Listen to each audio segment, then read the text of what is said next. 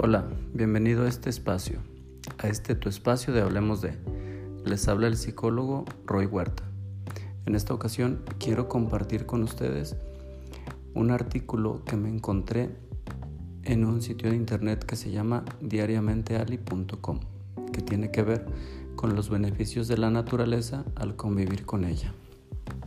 Bueno, el artículo completo ustedes lo pueden consultar en ese sitio. Yo acá les voy a compartir nada más algunos puntos eh, que me parecen importantes para los tiempos que ahora estamos viviendo.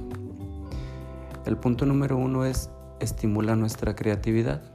Importante para todos, ¿no? Obviamente para todos, pero para aquellas personas que les gusta de repente pintar, escribir, eh, componer canciones, crear música. Bueno, es importante el estar en contacto con la naturaleza. El punto número dos es que reduce nuestro estrés.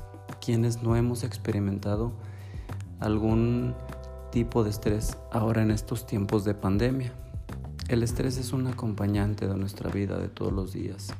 Sin embargo, ahora con la invitación a permanecer en casa, el no poder eh, salir como cotidianamente lo hacíamos, bueno, ha aumentado nuestros niveles de estrés.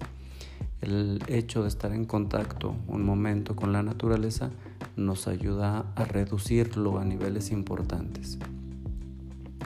El punto número tres que me parece importante compartir con ustedes es aumenta eh, nuestro sistema inmunológico, lo fortalece. Ahora eh, es importante, siempre lo es, ¿no?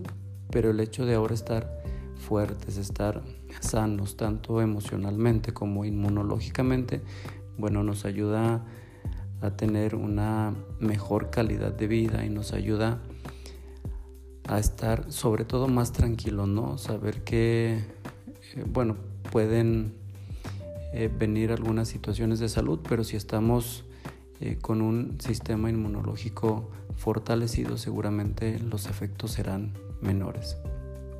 El punto número cuatro es que nos ayuda a aumentar nuestra concentración. Con la rutina encima, con el estrés tal vez a veces a tope, eh, pues nuestros momentos de concentración, nuestros espacios de concentración disminuyen, ¿no? Y el trabajo en casa para todos se hace más complicado, para quienes estudian, para quienes trabajan, para quienes buscan realizar una tarea, alguna planeación de proyectos.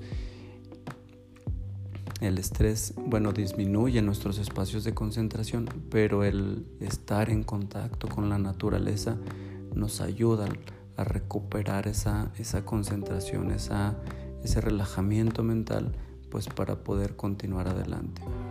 Y el otro es, el número 5 es que nos ayuda a escucharnos. El estar en contacto con la naturaleza nos permite abrir ese diálogo interno con nosotros mismos, que es de lo que ya hemos venido hablando y que de hecho con ese tema iniciamos este podcast, el escucharnos a nosotros mismos. Son los cinco puntos que yo encontré en ese artículo y que quería compartir con ustedes. Insisto, es el sitio es diariamenteali.com. Ustedes ahí pueden retomar el artículo completo para leerlo. Yo los quiero invitar a que busquen espacios donde puedan estar en contacto con la naturaleza, desde luego con los cuidados necesarios, con las medidas sanitarias apropiadas y que no esté en riesgo la salud de ustedes ni de sus seres queridos. Yo agradezco el espacio que me brindan para escuchar este podcast, eh, que me siguen domingo a domingo y que nos hacen el favor de compartirlo. El equipo de Hablemos de les reconocemos su esfuerzo, su tiempo y les agradecemos. Y nos escuchamos en el próximo podcast.